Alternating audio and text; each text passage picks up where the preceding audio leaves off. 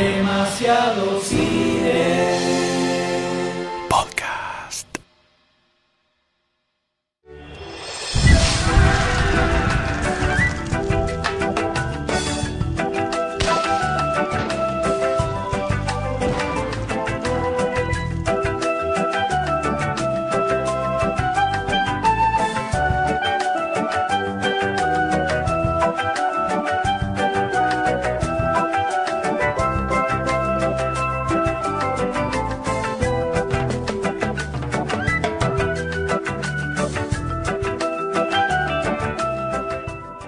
Hablamos bastante en todos estos episodios sobre cómo el señor George Lucas era un innovador constante. Todo el tiempo estaba generando nuevas cosas y cambiaba industria tras industria, toda aquella donde ponía un dedo. Entonces, si yo te hablo de la industria de los videojuegos, No. vas a decir, ah, ya entiendo. Eh, George Lucas la vio y se dio cuenta que los videojuegos iban a ser eh, la nueva forma de entretenimiento super zarpada y que había una nueva forma de hacer juegos, entonces agarró y por eso fundó LucasArts y todo. No, Oh, en realidad no fue así. nerds. ¿Qué pasa? Empire Strikes Back facturó tanta guita, tanta guita, que George Lucas tenía que gatillar una tonelada de impuestos astronómica, porque era 100% ganancia que le caía encima. Qué problemas. de dólares. Por más que eso. ponía, por más que igual estaba poniendo guita en ILM y en sus otras empresas, era una tortadita gigantesca. Entonces, estaba buscando en qué más podía invertir como para que no le sacaran tanta guita. Entonces se le ocurre, ah, videojuegos. Agarró, contrató gente y dijo, bueno, voy a armar una división gamer en eh, Lucasfilm, que se llamó Lucasfilms Game Division en ese momento. Un poco Muy largo original, el nombre. Muy original el nombre. Sí, sí, muy original. Para sacarse, para sacar impuestos nada más. De esta forma, el primero que contratan es a Peter Langston, que es un programador, no tenía experiencia específica en videojuegos. Lo agarran, le dicen, bueno, mira, eh, esta es la empresa, así que armala. para hacer videojuegos. Ahí tenés el balurdo, hermano. Arreglate vos solo. con Eso fue todo lo que le dijeron. Entonces el tipo empieza a buscar programadores y diseñadores. Ninguno tenía experiencia en videojuegos. Era una tecnología muy nueva. Claro, eran simple- No, igual ya, ya había pasado la, la etapa 80. super hot, 80. que era a principios de los 80, acá estamos en el 82, 80, Ah. 82, que era cuando ya estaba bajando. En el 80, 81 había facturado no sé cuántos millones de dólares y al año siguiente se había caído Y se venía de rotundamente. Ya los juegos eran muy repetitivos todos, todavía no había aparecido Nintendo para empezar a, a aportar cosas nuevas, digamos, entonces estaba todo muy chato. Entonces vienen todos estos tipos súper inspirados por George Lucas y Star Wars y la innovación y toda la magia y dicen, vamos a revolucionar todo, vamos a generar todas cosas nuevas. Vienen entonces así muy al palo y le dicen a George Lucas, bueno, dale, ¿qué hacemos? Y Sobraba la droga en los estudios Sí, de George Lucas. estaban la plata. full, estaban al palo. Trae la merca, las putas y la guita y los juegos. Pero la realidad es que a George Lucas le chupaba bastante un huevo la división gamer. Le chupaba amargo. huevo todo. Era George como Lucas. que agarró y dijo, bueno, mira, ustedes agarren, eh, traten de no perder mucha plata y hacer cosas copadas. Convengamos que no le importaba Y mucho la división juegos en general. O sea, no, no le importaba los juegos. No estaba metido en el tema. Eh, Él no estaba metido en el tema. eh. Pero eso, a estos pibes que venían con ganas de hacer cosas locas, les vino súper Boludo, imagínate, sos un pendejo. Te viene un gordito que se quiere deshacer de millones de dólares. Vos decís, dámela toda que te la hago mierda. Y te fundó una compañía de videojuegos, increíble. Además, buenísimo, sabemos la personalidad eh, posesiva que tiene George Lucas y está buenísimo, que, está buenísimo que se haya separado de todo eso. Absolutamente. El tema es que los pibes venían desesperados por hacer juegos de Star Wars, pero no podían hacer juegos de Star Oh. Wars porque ya se había licenciado eh, la franquicia de Star Wars para hacer juegos. Entonces podían hacer lo que quisieran menos juegos de Star Wars. Así que agarra y se pasan todo un año simplemente haciendo experimentos con la tecnología que había. Y le pagaron por eso, qué lindo. Solo eso. Solo eso. Los pies agarraban y se pasaban infinitas horas. ¿eh? No te estoy diciendo que laburaban un poquito y después eh, se iban a dormir. Experimentando con software, con las distintas consolas, a ver hasta dónde las podían llevar al extremo. El sueño del pibe. Qué cosas nuevas se podían hacer, porque no había, no había innovación en ese momento. Había quedado todo en plataformers, uno que copiaba al otro, que copiaba al otro, que copiaba al otro, y nada más. Como ahora que todos los indies son plataformers, ¿no? ¡Pah! Feo, feo. Duro. Palo a la industria indie gamer. Gold- Goldstein contra los gamers. Así que empiezan a hacer eh, juegos medio experimentales. El primero se llama Ball Blazer, que es una especie de juego medio de deporte con una pelotita que vos lo ves y no se entiende nada cómo carajo juega. Drogas. Pero lo que tenía particular era que la música era compuesta on the fly de acuerdo a, a cómo iba sucediendo el juego. O Con algún sistema orgánico. antes era, por, por código, antes era, en todos los juegos siempre era la musiquita, una musiquita que se repetía todo el tiempo. En cambio acá, según el momento en el que estabas en el juego, la música iba cambiando para reflejar ese momento. Eso era magia en este momento, era algo que no existía. Entonces de repente la música deja de ser algo de fondo y se convierte en algo que te sirve para establecer clima, para generar otra cosa. Es como un elemento más de diseño dentro del juego, en lugar de ser un recurso de fondo nada más y al mismo tiempo hacen un juego que se llama Rescue on Fractalus. Es el primer juego con gráficos procedurales, o sea, eh, gráficos que se generan en tiempo real en pantalla. Hasta ese momento era todo con sprites, todo fijo, que se iba repitiendo. En cambio acá lo habían hecho usando fractales justamente, o sea, pura matemática, que vos estás en una nave y tenías que rescatar tipitos. Entonces la visión era desde dentro de una nave y se veía todo una especie de escenario con montañas y vos veías que a medida que ibas avanzando iban apareciendo montañas nuevas. Todas esas montañas se iban generando on the fly mientras vos ibas jugando. Eso hizo una revolución prácticamente. Para ese momento eran como gráficos recontra zarpados. Vos lo ves ahora y obviamente nada, es Sí, la 30 nada. años después. Claro.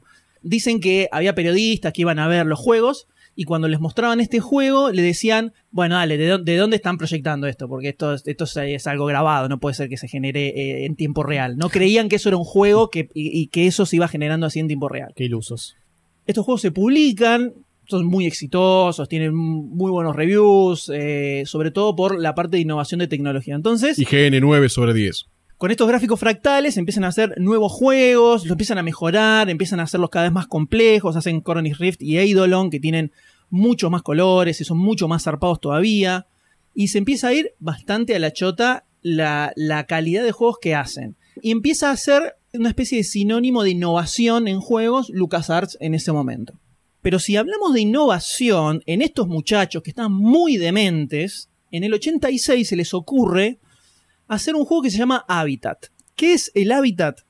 Básicamente es un RPG online que se jugaba a través de Quantum Link, que era un servicio de internet, llamémosle transferencia de datos de la Commodore 64, donde lo que ellos proponían era generar un mundo virtual, donde se pudiera conectar gente en distintos lugares y meterse en distintos rooms, hacer distintas cosas y empezar a interactuar entre ellos dentro de esta plataforma. 1986 estamos hablando. Ponele el Second Life, ponele. Ponele el Second Life de ese momento. para llevarlo a, a la memoria de los pequeños niños que escuchan nuestro podcast. súper adelantados. Hay videitos, de, se lanzó una beta test de esto, hay videos donde te muestran cómo se jugaba, vos lo ves y no podés creer que eso funcione. ¿En qué año es eso? Son 1986. Pa, boludo. no existía nada, era, era una Vos no locura. habías nacido. Yo no había nacido vos tampoco. No. Estaba tan adelantado, Mm. estaba tan adelantado esto que el Quantum Link no bancaba la transferencia de datos necesaria.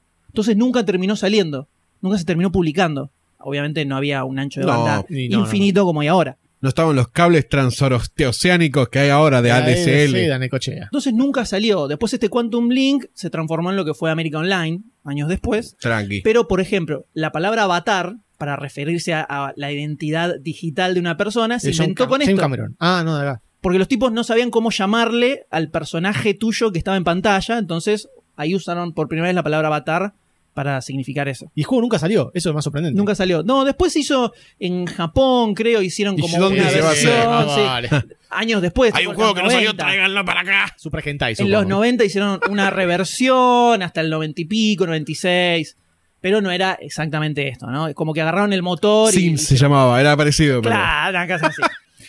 y en este momento es cuando aparecen dos personajes claves en LucasArts y en la historia de los videojuegos y de nuestra vida absoluta. Que son Ron Gilbert y Gary Winnick. Gilbert era un programador, había pasado por varios lugares y entró a LucasArts para hacer específicamente ports de Commodore a Atari 800. Winnick era un diseñador y animador que estuvo desde la primera etapa de LucasArts. Cuando empiezan a formar el equipo, el tipo ya estaba metido ahí. Ninguno de los dos tenían ideas sobre videojuegos hasta que entraron a LucasArts. Se hicieron amigotes y con Gilbert se dieron cuenta que entre los dos tenían gustos muy parecidos, sobre todo que les gustaba mucho el cine clase B, de terror, Entonces estaban todo el tiempo juntos y decían, estaría ocupado hacer capaz un juego que tocara un poco estos temas. Y empiezan a boludear entre ellos. Entonces cae la oportunidad donde les dicen, bueno, ¿ustedes quieren hacer un juego? Háganlo. Tienen una idea, si está copada, se hace. Aquí Esta era etapa total de experimentación. O sea, acá vale todo absolutamente. Libertad absoluta. Exacto. Y mucho dinero. Mucho dinero. Entonces se les ocurre hacer una aventura gráfica que se llamó No. Maniac Mansion. No sé si les suena. Ah, no sé si les suena. Porque tenían tiempo libre nomás. Tranquilos, tranquilos, porque libre, ganas. Tiran Mansion. ganas. Pero ¿qué pasa? A Gilbert le hinchaba un poco las bolas cómo se juegan las aventuras gráficas en ese momento. Que tenía que escribir todos los comandos para que los personajes hicieran las cosas. Talk. Click. Exacto. Entonces Walk. le hinchaba los huevos. Así que se pone a desarrollar su propio sistema de programación para poder generar otro tipo de interfase en las aventuras ¿Por qué no si George pone la ¿Por guita? qué no? Claro. ¿Por qué no? Así es como se crea el famoso SCUM, que era una, una mezcla entre motor de videojuegos y lenguaje de programación que servía para poder generar estas interfaces donde vos tenés los verbos, les haces clic y después seleccionás otra cosa en pantalla para interactuar.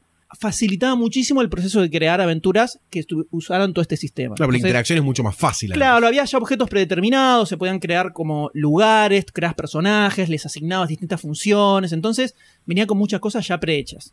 De ahí al Baldur's Gate, un paso. Mentira.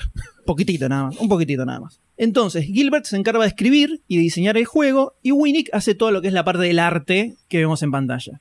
Hasta ese momento, todos los juegos que ellos estaban haciendo los hacían para otros publishers. O sea, ellos desarrollaban toda la programación del juego, pero la publicación la hacía otras empresas. El Mansion es el primer juego que publica específicamente LucasArts. El juego sale, la rompe toda, absolutamente. Sí, sí. Y acá es donde arranca a dispararse el camino hacia las aventuras gráficas de LucasArts. Del universo, del mundo. Totalmente. Entonces, esto fue en el 87. En el 88 sacan el Zack McCracken. También meten eh, la aventura gráfica de Indiana Jones y la última cruzada, donde también labura Ron Gilbert y otros más. Y en el 90 sale el Loom, que tiene como particularidad que la interfase no era más con los verbos. Uno hacía más clic en ver y seleccionar algo, en agarrar, sino que lo que tenías era una especie de pentagrama y lo que hacías era ir aprendiendo hechizos que los hacías haciendo música en ese pentagrama. Entonces vos ibas aprendiendo distintas secuencias. Por ejemplo, vos sabés que apretabas fa, do, re, Sí. hacías tal cosa. Entonces había partes del juego donde no podías avanzar. Generándole ACBs a los clientes. Pero, no, pero lo loco es La que. industria del videojuego mató a 20.000 jóvenes en Estados Unidos el día del lanzamiento del Loom. Lo loco que es que estaba tan bien pensada la usabilidad del juego que no era algo imposible de hacer. Y además tenías como distintos niveles de dificultad. Em, arrancabas teniendo anotado. Internación inmediata, ACB, cáncer, No, muerte pero por ejemplo, directa. había el nivel más fácil, creo que era que eh, te quedaban guardados todos los hechizos que ibas aprendiendo, entonces los podías consultar. Y tenías marcado como los puntitos en el pentagrama donde podías Claro. eh, a- hacer acciones, hasta el nivel más difícil donde hacías todo de memoria completamente. Ah, güey, boludo, ya está, olvidate. Pero era una locura, una locura ese juego. El New Game Plus, Claro. ¿no? Famoso. Estaba la cabeza. Pero llega 1990, que es otro año clave, recontra clave en la vida de todo ser humano. Dale, gamer, ¿cuándo de llegás a la isla de los monos? ¡A la de isla de los monos! De la historia del universo. Porque acá es donde entra otra persona clave, que es el señor Tim Schafer. Ya le voy a decir qué es lo que hizo este muchacho, que capaz no le suena el nombre, pero es un poquitito grosso, un poquitito Un grosso nada más, un poquito nada más. Estamos usando el latiguillo del poquito. Un poco nomás, un poco. Un poco, un poquitito. El tipo entra, era... Un poquitito lo estamos usando. El tipo era programador, entra a LucasArts en 89 y lo meten a laburar en el SCUM. O sea, el tipo... Vení, pibe. Toma, entra. Lo meten ahí. Tenía que ir agregando cosas locas, cosas nuevas, innovaciones en el motor. Y se hace amigo de otro pibe que también entró en ese momento que se llama Dave Grossman. Entonces juntos se empiezan a hacer como súper expertos en el motor este SCUM. Entonces agarra a Ron Gilbert y les dice, estoy laburando en un juego hace varios años, pero se me está yendo un poco de las manos, yo sé que solo no voy a poder, entonces, ¿les coparía a ustedes sumarse y darme una mano para desarrollarlo? Los pibes agarran, le dicen, obvio que sí, y así es como nace The Secret of Monkey Island. Bravo, Gilbert. Qué Gilbert. juegazo, boludo, qué juegazo. Un juego impresionante con un Dream Team verdaderamente del desarrollo de aventuras gráficas.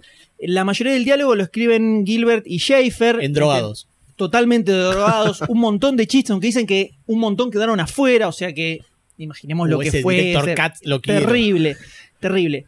Mejoran mucho la usabilidad de lo que era todo el juego. Prácticamente es imposible morir o quedar trabado. No se puede morir en este juego. Los Sí, hay una parte donde quedas El bajo anti-Dark agua. Souls. Sí, tiene que estar eh, bajo el 12 agua, horas, 10 no sé. minutos, 12 minutos y Una se cosa, muere. sí. Pero eh, pasaba mucho en ese momento que por errores de programación había partes donde quedabas trabado a lo mejor. Y no morías, pero no podías seguir El avanzando. famoso bag. Claro, El entonces acá bag. lo recontrapulen para que eso no pase. Pero es bocha de laburo de mapeo de estructura de juego, o sea, muchísima cabeza. Apenas termina el Monkey Island, antes de que saliera ya se ponen a laburar en el Monkey Island 2. De tan grosso que lo veían ya adentro mismo de la Sabían empresa. que iba a ser un éxito total. Unas bestias, unas bestias. Monkey Island sale en el 91, destroza el universo. Después del Monkey Island 2, Gilbert se termina yendo de la empresa. Pero sigue apareciendo gente zarpada. En el 92 sale Indiana Jones and the Fate of Atlantis, casi considerada la secuela no oficial de la saga de películas. Tremendo. Este juego lo diseña Hal Barwood, que probablemente no les suene, pero si escuchan de vuelta el episodio 4 que grabamos, van a ver que es el tipo que descubrió a Ralph McQuarrie en los 70, cuando se encargaba de producir películas de ciencia ficción que nunca se hacían. Es como una cadena de grosos, ¿no? Es una cadena de grosos que se retroalimenta todo el tiempo, En la cual todos nosotros estamos afuera, ¿no? Por supuesto. Y en el 92 también, Tim Schafer y Dave Grossman, los zarpados que habían laburado en Monkey Island, hacen otro juego tranca que se llama Maniac Mansion Day of the Tentacle. No sé si les suena de, de Lo alguna vez. escuché por ahí, lo Un ahí. poquito. Lo escuché por ahí. No sé si les suena la mejor aventura gráfica de la historia del universo, prácticamente. Ahí la tienen. Que incluía el primer Maya Mansion dentro de un emulador. Dentro del juego se podía jugar al primer Maniac Mansion. Tremendo. Había escenas, era. Se armaba toda una historia con viaje en el tiempo y había puzzles que se resolvían haciendo cosas en las tres timelines distintos, donde vos hacías algo en el pasado para encontrarlo en el presente y después poder agarrarlo en el futuro. Otra Una- que el Loom y los Ya, hechizos. ya Maya Mansion tenía su vuelta media rara, este se iba a la mierda. Una cosa delirante, delirante. Muy bueno.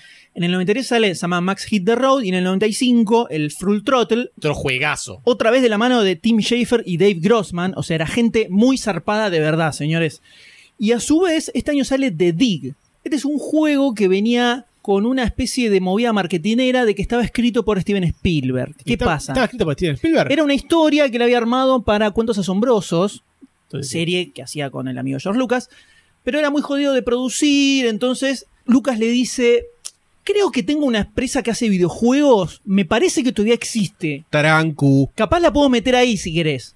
Entonces van, Spielberg arma el guion, también acá moja el pancito Orson Scott Card, si no lo ubican, es el tipo que escribió toda la saga de Ender's Game. Exacto. En ese momento me echaba cositas en LucasArts, solo porque era zarpado. Pasaba por ahí, escribía, dejaba. Totalmente, por ejemplo, eh, La época freelancer de los grosos. gran, parte, gran parte de los insultos del duelo de insultos del primer Monkey Island lo escribió Orson Scott Card. Eres había ido, vaca. había pasado por LucasArts y justo estaban armando esa parte y dijo, ah, te tiro un par, pi, pi, pi, pim, pim, y quedó.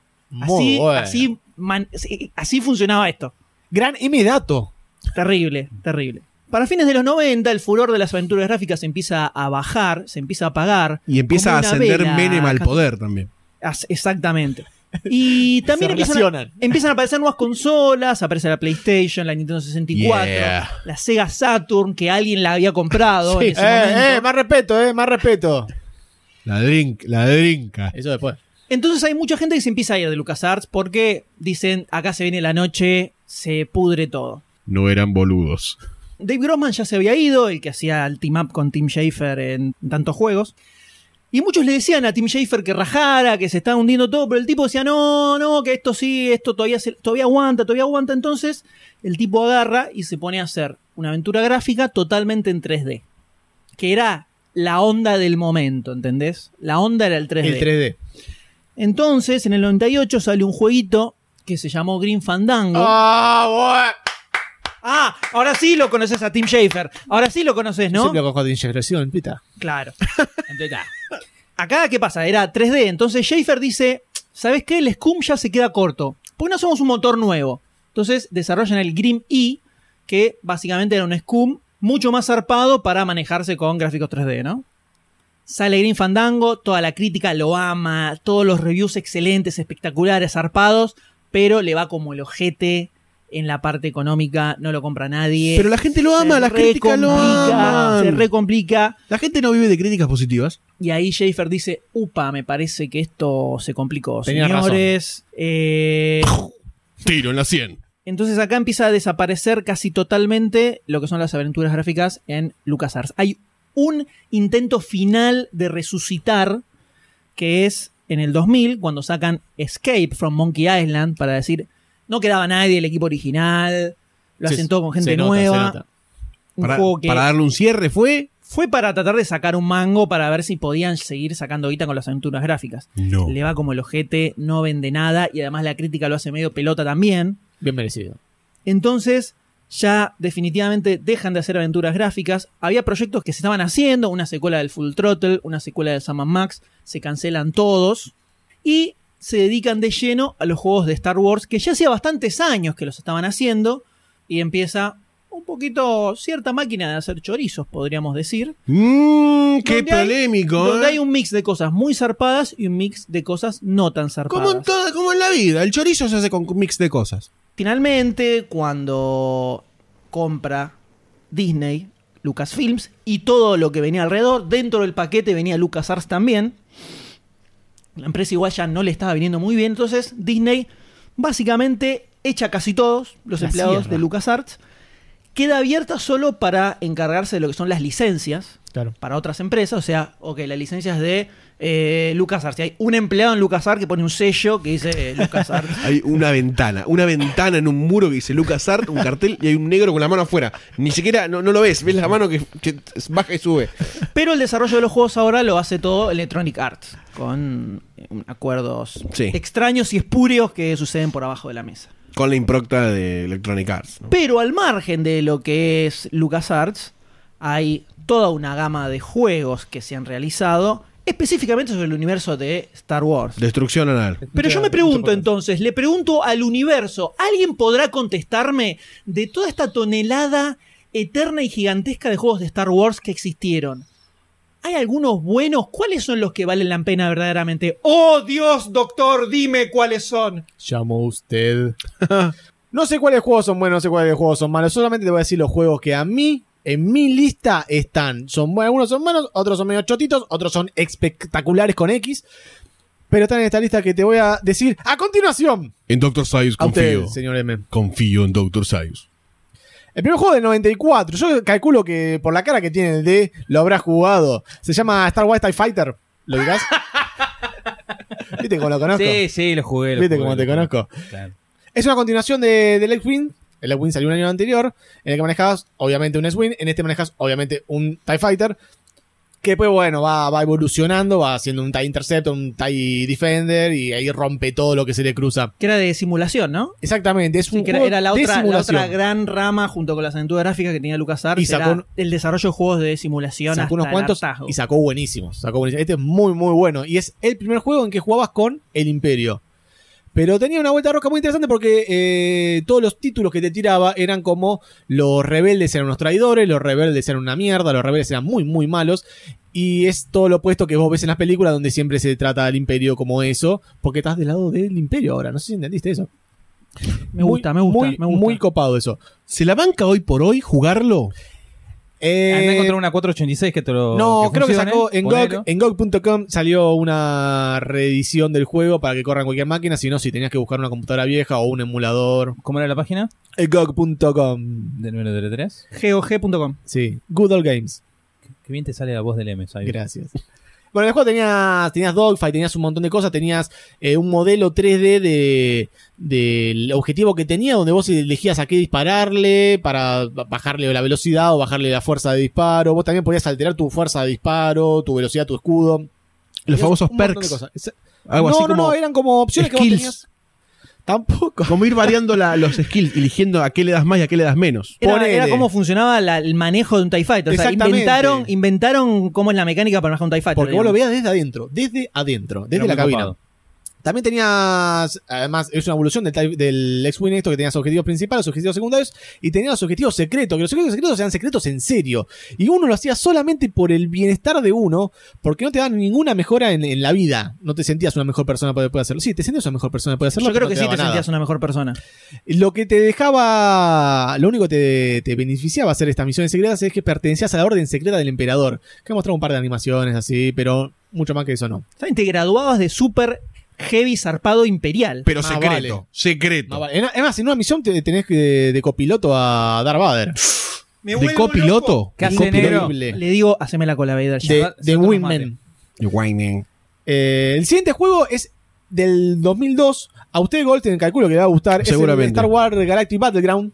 Es muy buen juego. Es hecho por estudio, es Assemble Studio y también por LucasArts. Y eh, como es Assemble Studio que hizo el Age of Empire, esto es una copia fiel al Age of Empire con algunas modificaciones en lo gráfico para en vez de tener Maya vas a tener eh, Imperiales. imperiales o, rebeldes. Básicamente ese es el O juego. sea, es un, es un Age of Empires en el universo de Star Wars. Exactamente. Tuvo mucho viento de cola, por decirlo de alguna forma, por la salida del Age of Empires, ¿no? Toda la gente que venía jugando Age of Empires y juegos similares se coló al Star Y Wars. se metió también ahí.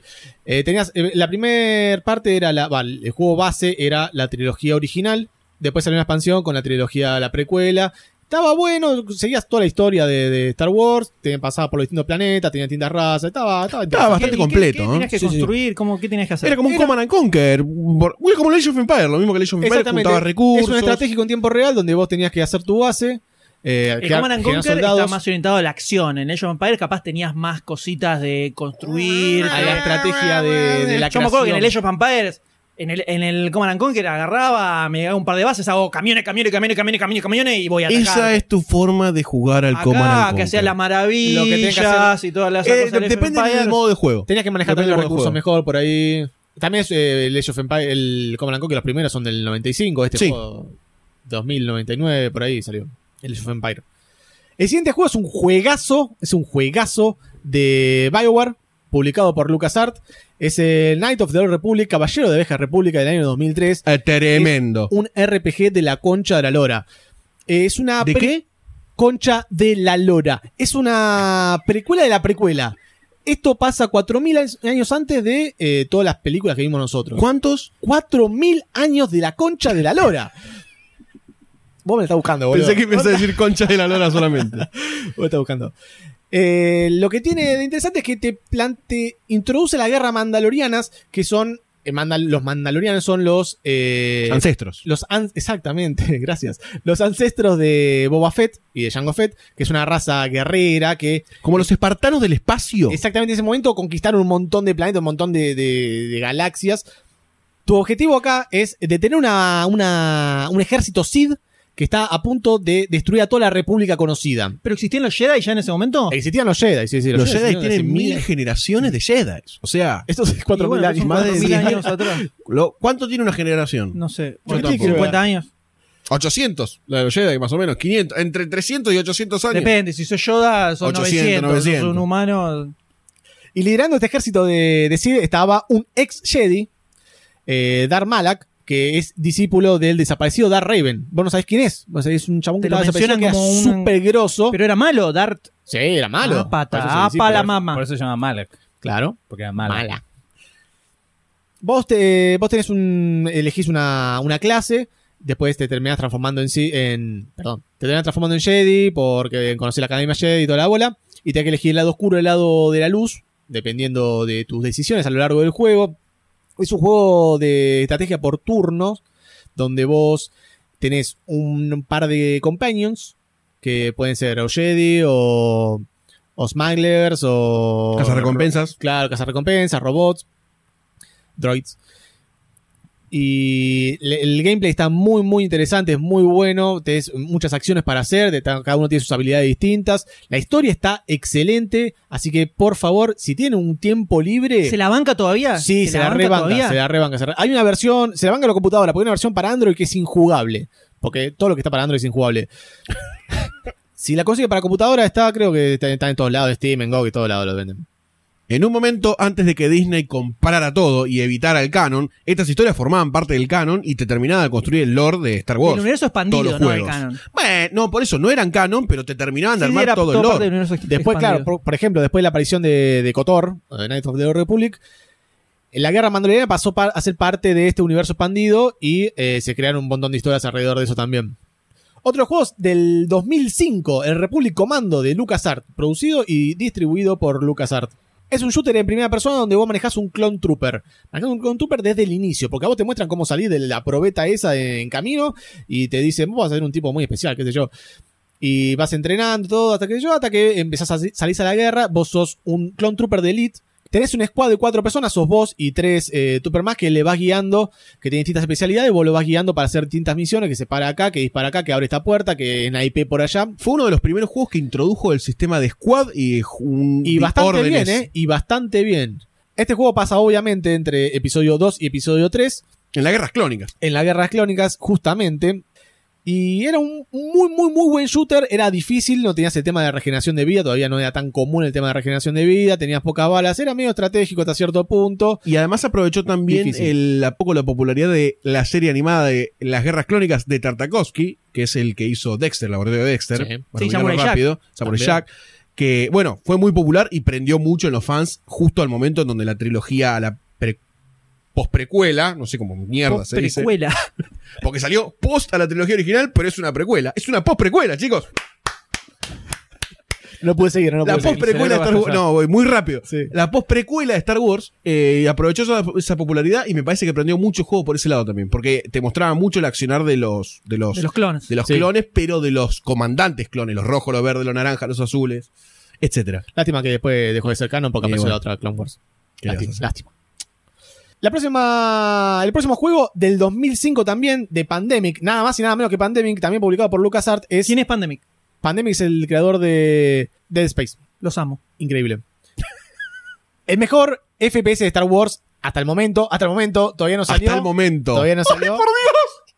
Battlefront 2, ¡Ay, no me puedo creer! Increíble juego, increíble juego. ¿Cuántas horas Muchísimas horas perdiendo el tiempo. ganando el tiempo? Puede, puede ser, depende cómo se vea. Mi mamá no dice lo mismo. Depende de cómo se vea. Increíble cantidad de horas perdidas ahí en ese juego. Tenía una campaña, a diferencia que el otro, que tenía una campaña media chota. Este vos tenías una campaña en que eras la Legión 501 del Imperio, que eras el brazo, el puño de Vader, el Fist of Vader, sin alusiones a nada sexual. Ibas eh, teniendo distintas misiones a lo largo del juego. Este- en, este juego se ve lo que pasa con los clones.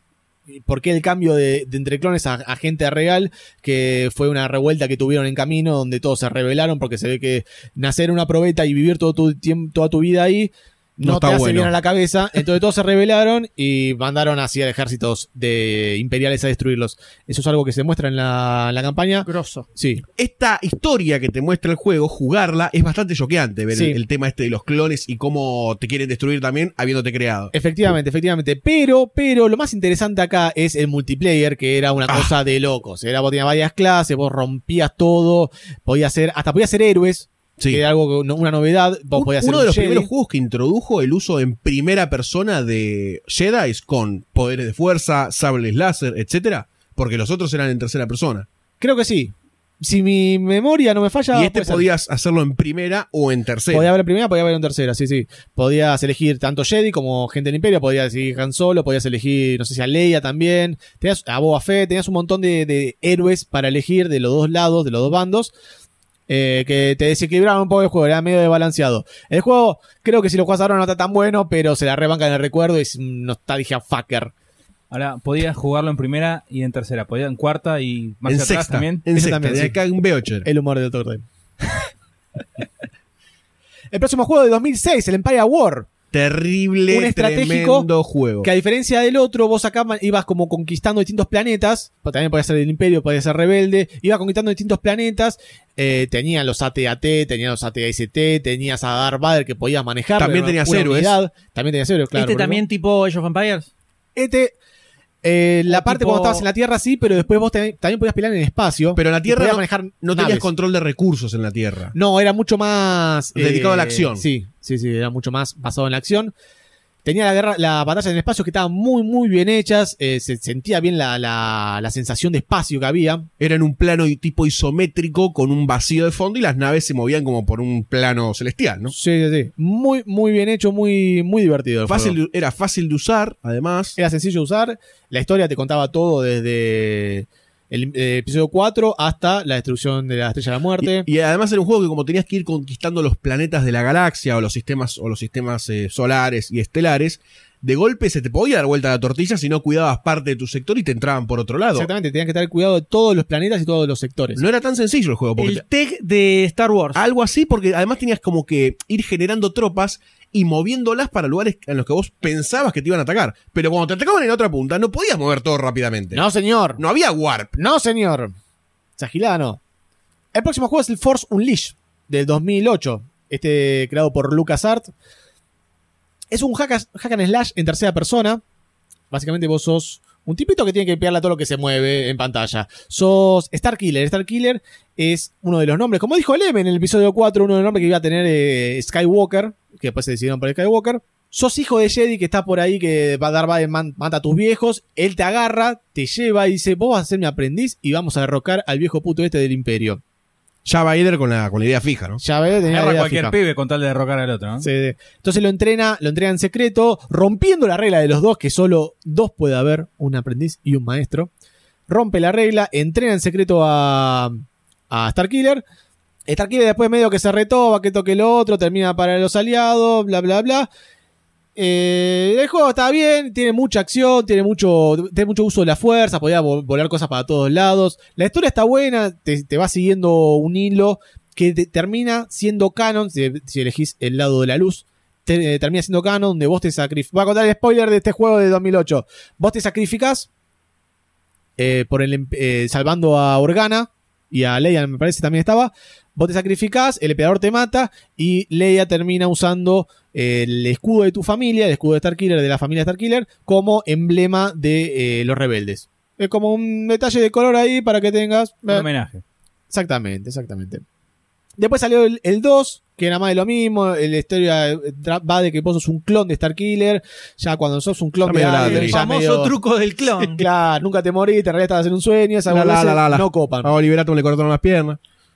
Salieron cómics de Force Unleashed. Pegó mucho el personaje ese. Pegó mucho, sí, pegó mucho Starkiller, sí, sí, sí.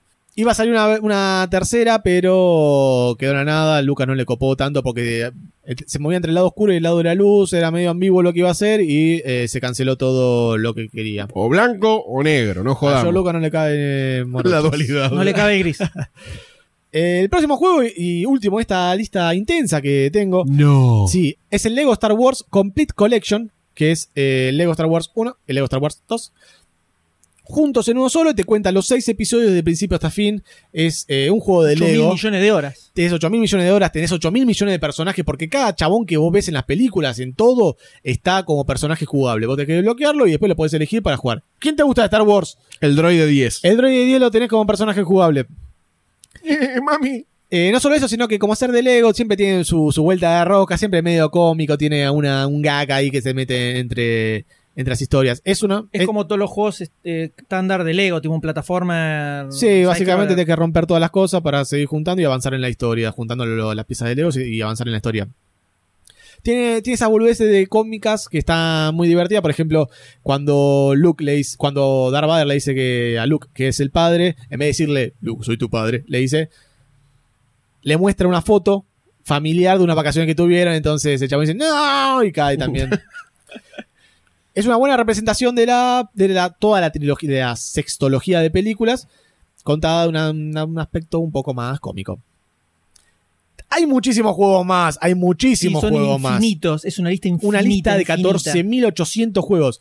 Está el Jedi Knight 1, el Jedi Knight 2, tenés el X-Wing Alliance, todos los X-Wing versus TIE Fighter, el X-Wing solo, el Rogue Squadron, tenés Star Wars Galaxy, tenés el Star Wars eh, Dark Force, el Bounty Hunter, tenés hasta el Star Wars de, de Angry Birds, tenés todo. Si ustedes quieren hablar de un juego que a mí me faltó, pueden decirlo en el grupo de Demasiado Cine, métanse, hablen. Sí, serán bloqueados porque nadie nos contradice. Exactamente. Exactamente, pero antes de terminar, te dar un moroche, quiero hablar de un jueguito. Eh, pequeño jueguito, porque la verdad que fue bastante, bastante verga. Es el Star Wars Kinect. Eh, la- Kinect, para que no le gusta. Hemos transpirado con ese juego. Kinect, para que no sabe lo que es, es un, es un aparato que se conectaba a la Xbox 360, donde te reconocía las distintas partes del cuerpo, vos te podías mover y reconocía tus movimientos. Muy piola. muy En piola teoría, en teoría era muy piola. Pero los juegos a veces hacían cosas como medias predeterminadas, Pero no, ¿no? reconocía, claro, no reconocía bien tu cuerpo. Es como si Pero vos me ponías- moviendo para allá, pero no, no funcionaba del todo bien. Tienes un modo campaña, tienes un, el duelo de Fate, que era una batalla de, de Jedi, tienes un modo rancor, donde eras un tipo, un, el rancor Un justamente. monstruo, claro. Que tenía que romper todo una que tirabas ciudad. piedras, tenías que saltar, era imposible de jugar ese Sí, juego. y transpirabas como la puta que lo parió. Pero uno de los mejores juegos, creo que el mejor, el mejor juego que tiene, minijuego que tiene este juego, es el Galactic Dance Off.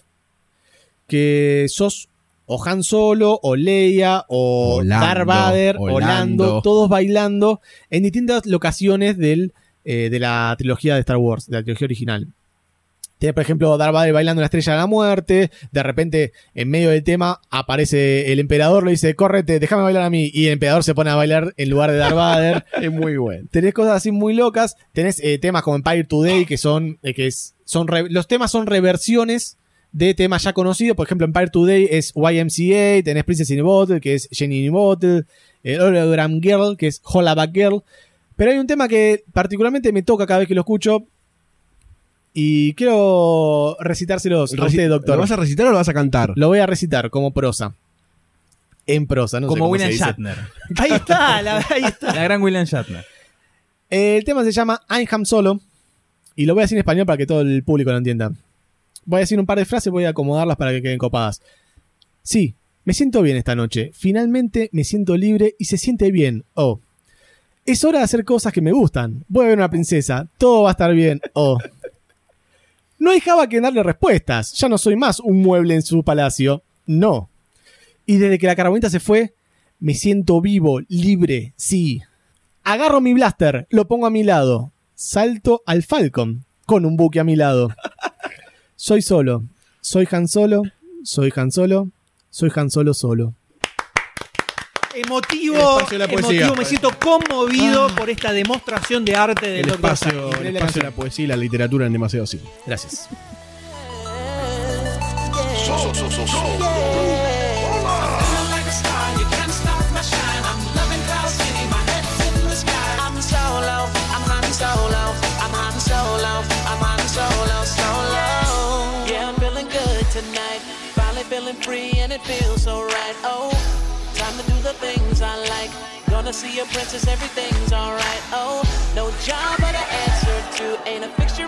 Este podcast forma parte del especial de Star Wars de Demasiado Cine, donde estamos analizando profundamente cada una de las películas y contando toda la historia detrás de una de las sagas de ciencia ficción más importantes de la historia del cine. Si querés escuchar los otros episodios, entra a podcast.demasiadocine.com o unite a la comunidad en Facebook barra groups barra demasiado cine. Y si con esto no te alcanza, entra a lunfa.fm donde vas a encontrar otros podcasts increíbles que no vas a escuchar en ningún otro lugar.